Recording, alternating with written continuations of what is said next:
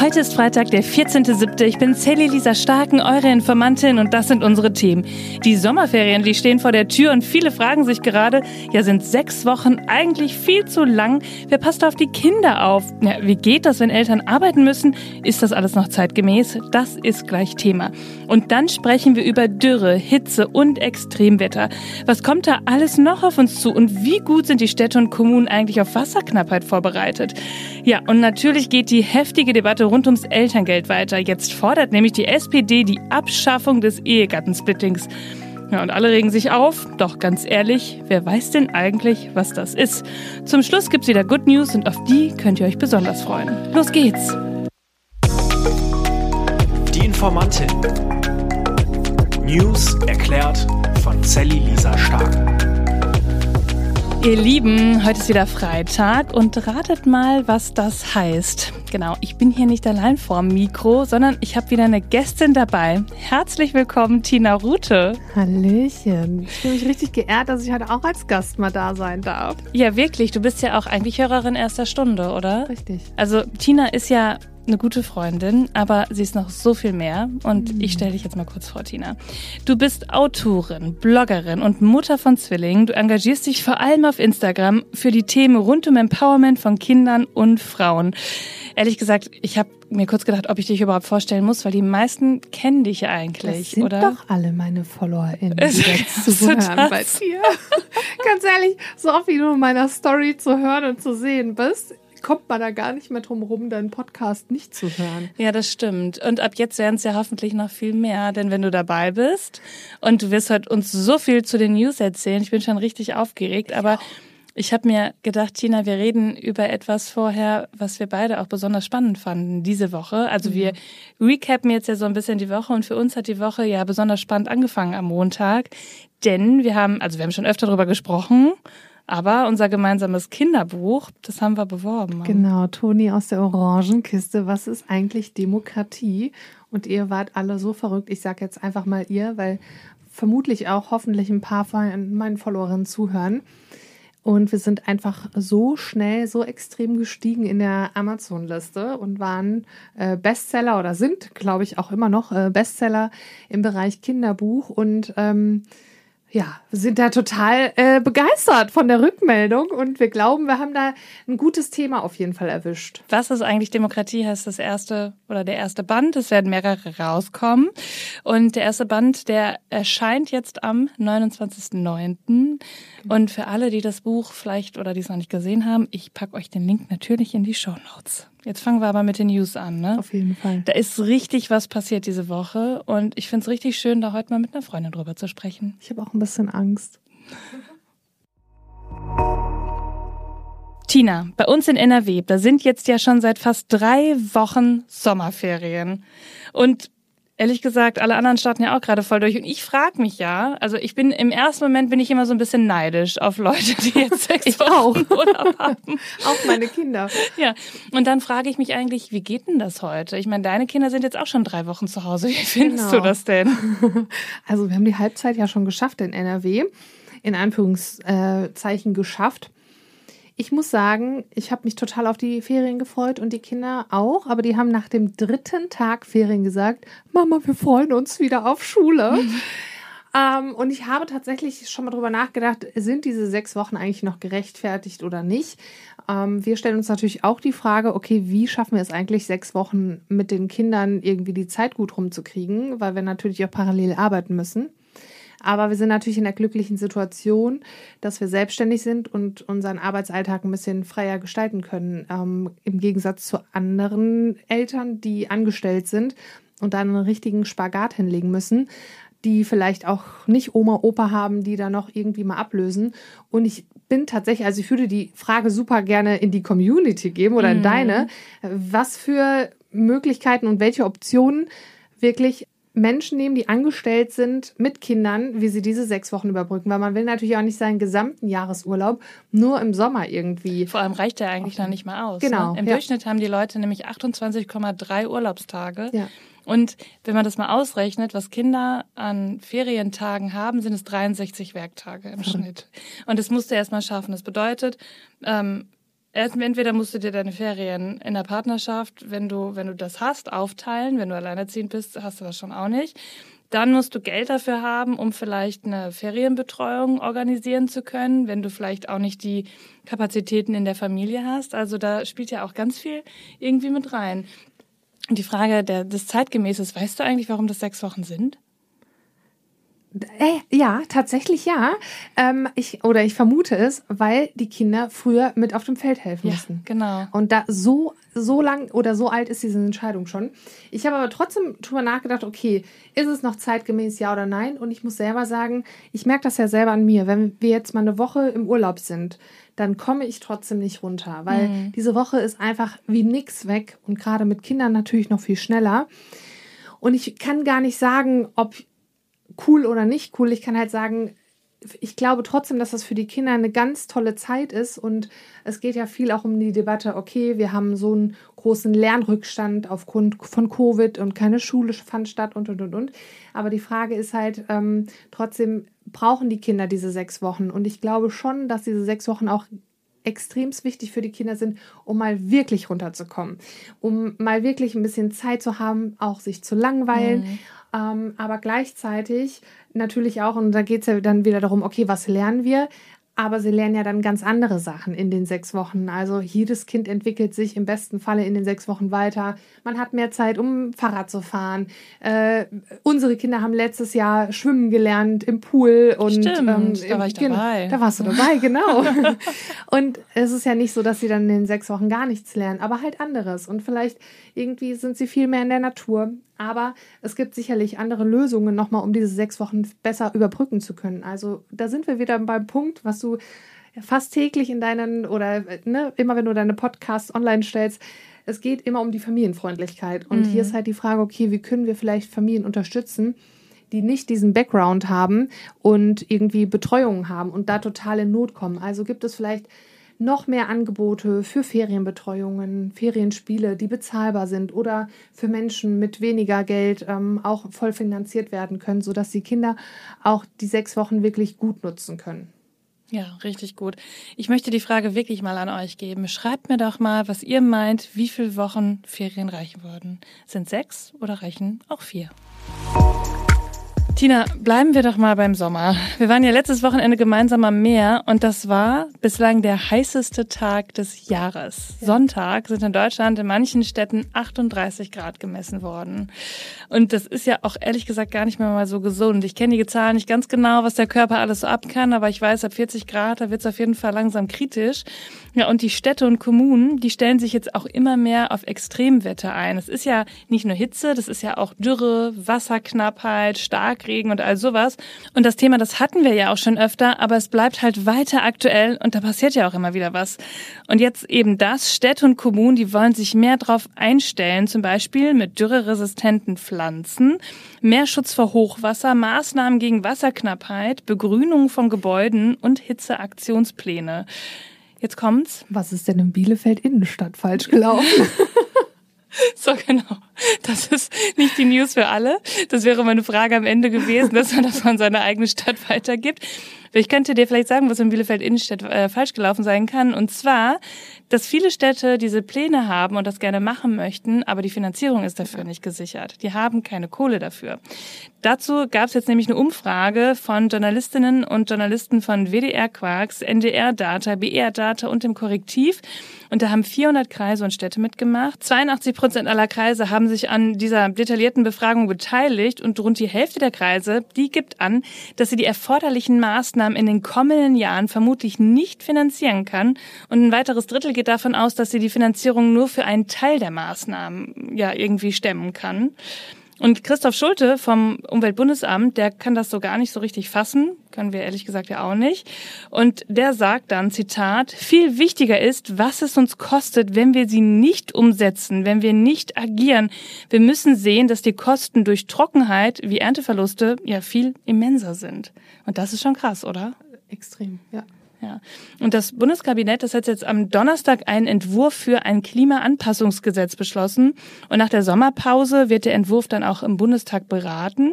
Und ein Sprecher des Umweltministeriums, der teilte dann auch mit, man wolle mit dem Gesetz erreichen, dass für Deutschland flächendeckend Klimaanpassungskonzepte aufgestellt werden.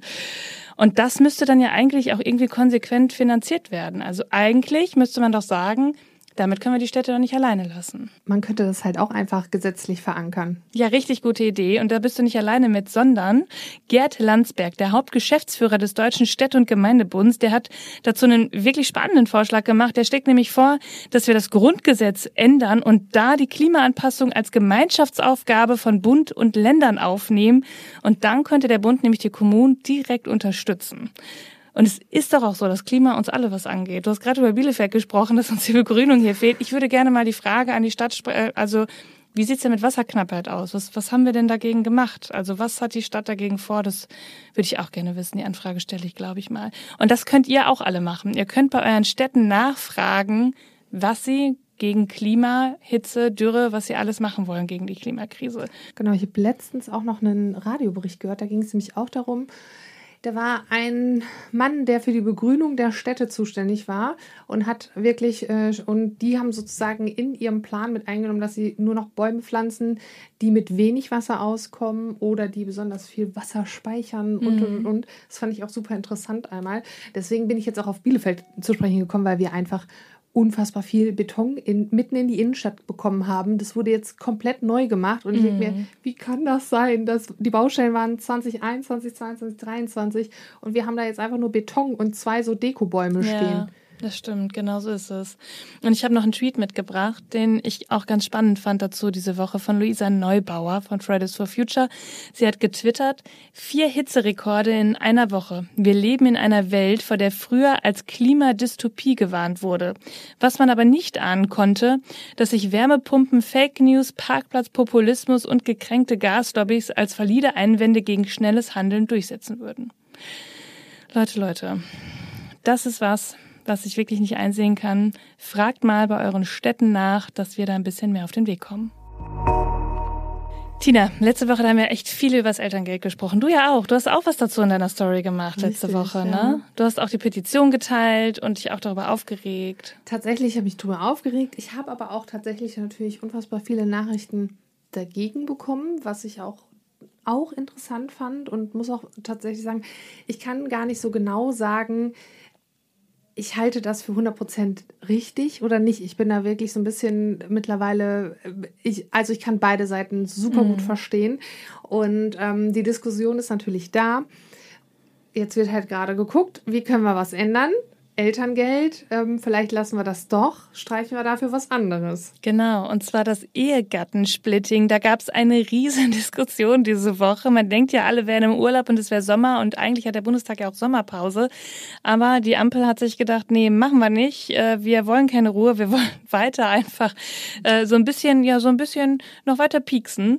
Und da gab es einen Vorschlag vom Parteivorsitzenden der SPD, Lars Klingbeil, der sagt, naja, also wenn wir genug Geld fürs Elterngeld wollen, dann lasst uns doch das Ehegattensplitting abschaffen. Und das hat so richtig Stress geführt. Die FDP, die hat sich darüber aufgeregt und sagt, nee, auf keinen Fall, das machen wir nicht mit. Und der Generalsekretär der FDP, der findet sogar, das wäre eine Provokation. Zitat, angesichts des Erscheinungsbildes der Koalition ist der Vorstoß des SPD-Vorsitzenden ein Rätsel. Wer immer neue Vorschläge macht, die dem Koalitionsvertrag widersprechen, der provoziert immer wieder neu Widerspruch und Streit. Ja, und mit einem Punkt hat er ja nicht Unrecht, das steht nämlich wirklich nicht im Koalitionsvertrag. Und alle beschäftigt diese Woche eigentlich nur eine Frage. Was ist Ehegattensplitting? genau. Und du glaubst nicht, wie viele Nachrichten so viel ich recherchiert und ich verstehe den ersten Satz und vielleicht noch den zweiten bei der Definition und dann hört es bei mir auf. Liebe Sally, erklär uns bitte, was Ehegattensplitting ist. Ich bin sehr gespannt, ob das funktioniert. Ich habe äh, ganz viele Nachrichten auch dazu bekommen. Ich, wir versuchen es jetzt einfach mal. Wir schauen uns das jetzt mal genauer an, Tina. Wer beschäftigt, obwohl eigentlich beschäftigst du dich ja gerne mit Steuern und Finanzen. Das habe ich in meinen Notizen ja sogar noch stehen. Finanzen, ja, aber Steuern ist für mich immer so ein rotes Tuch. Ich weiß, beim Ehegattensplitting werden beide Gehälter zusammengenommen egal ob 40, 60 ja. oder ne, 30, 70. Und dann wird es versteuert. Ja, genau. Aber ich verstehe, also dann hört es bei Pass mir auf, wir fangen ganz von vorne Ja. an. Halte ich fest. Das Ehegattensplitting, das gibt es seit Mitte des letzten Jahrhunderts. 1958 hat der ehemalige Bundeskanzler Konrad Adenauer das eingeführt. Und der damalige CDU-Finanzminister Franz Ezel, der hob als Vorteil des Splittings hervor, dass es Paare, Zitat, in denen die Ehefrau kein eigenes Einkommen hat und als Hausfrau und Mutter im Haushalt tätig ist, steuerlich nicht schlechter gestellt wird. Darin liege eine bedeutende Förderung des Familiengedankens. So, haben wir 2023. Könnten wir wohl noch mal neu machen. Genau, könnten wir drüber nachdenken, ob das nicht so ein bisschen überholt ist. Ich meine, es gibt Hausfrauen natürlich noch immer und wenn man das möchte, ist das auch total okay. Aber die Hausfrau der 60er Jahre und die Masse an Hausfrauen der 60er Jahre, die haben wir nun noch nicht mal mehr. Wir haben eher eine Lohnlücke, ehrlich gesagt. Und das ist, glaube ich, das größte Problem. Und so funktioniert das Ehegattensplitting. Ich versuche es jetzt mal. Nehmt euch einen Zettel und schreibt mit.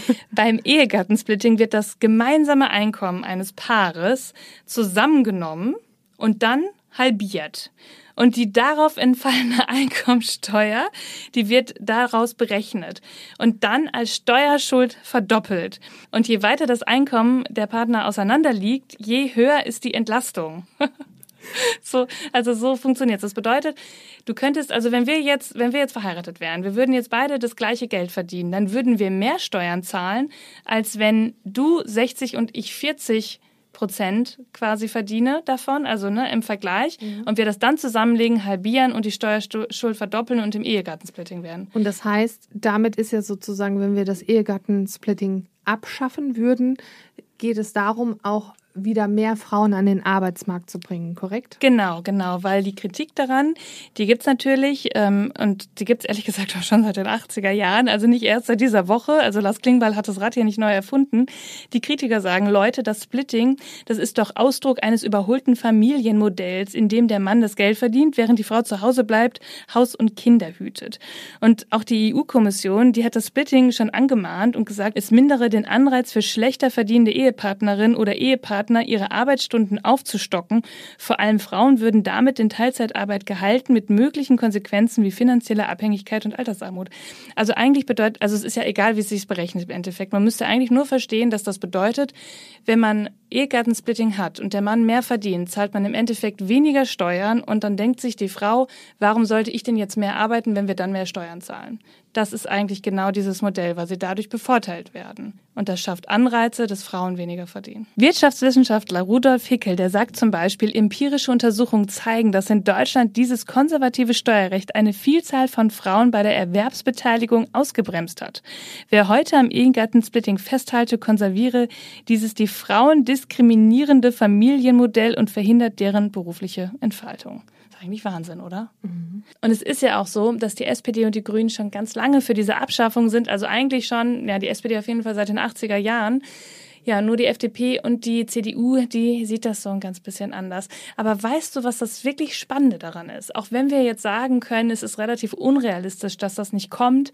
Erstens, weil es nicht im Koalitionsvertrag steht und weil es gerade auch nicht die Mehrheit dafür in der Regierung gibt, wenn die FDP nicht mitmacht. Das Spannende daran ist, dass seit wir diese ungünstige Elterngelddebatte haben, reden wir nur noch über Gleichstellung. Und das finde ich richtig gut. Und Tina, wenn wir in diesem Tempo weitermachen, vielleicht sprechen wir am Ende des Jahres ja auch nochmal über das Abtreibungsrecht. Das wäre schön. Ihr Lieben, das war's für diese Woche. Schön, dass du dabei durch? Ja, wir sind schon fertig. Du, mit mir rennt die Zeit Oh, hier bei den News. Schön, dass du dabei warst. Danke, dass ich da sein durfte. Es ist für mich jetzt auch verrückt, wenn ich dann heute die Folge, ich höre mir ja deine Folgen mal beim Schminken an, wenn ich mich dann selber höre. Ja, ist das super. Kommst du nochmal wieder? Ja, aber ich, haben wir nicht noch ein paar Good News? Ach, scheiße, wir haben ja noch Good News. Habt ihr Glück News. gehabt? Du hast uns noch Good News Ich mitgebracht, habe euch ne? Good News mitgebracht. Ja, Tina, dann erzähl doch mal deine Good News. Gerne.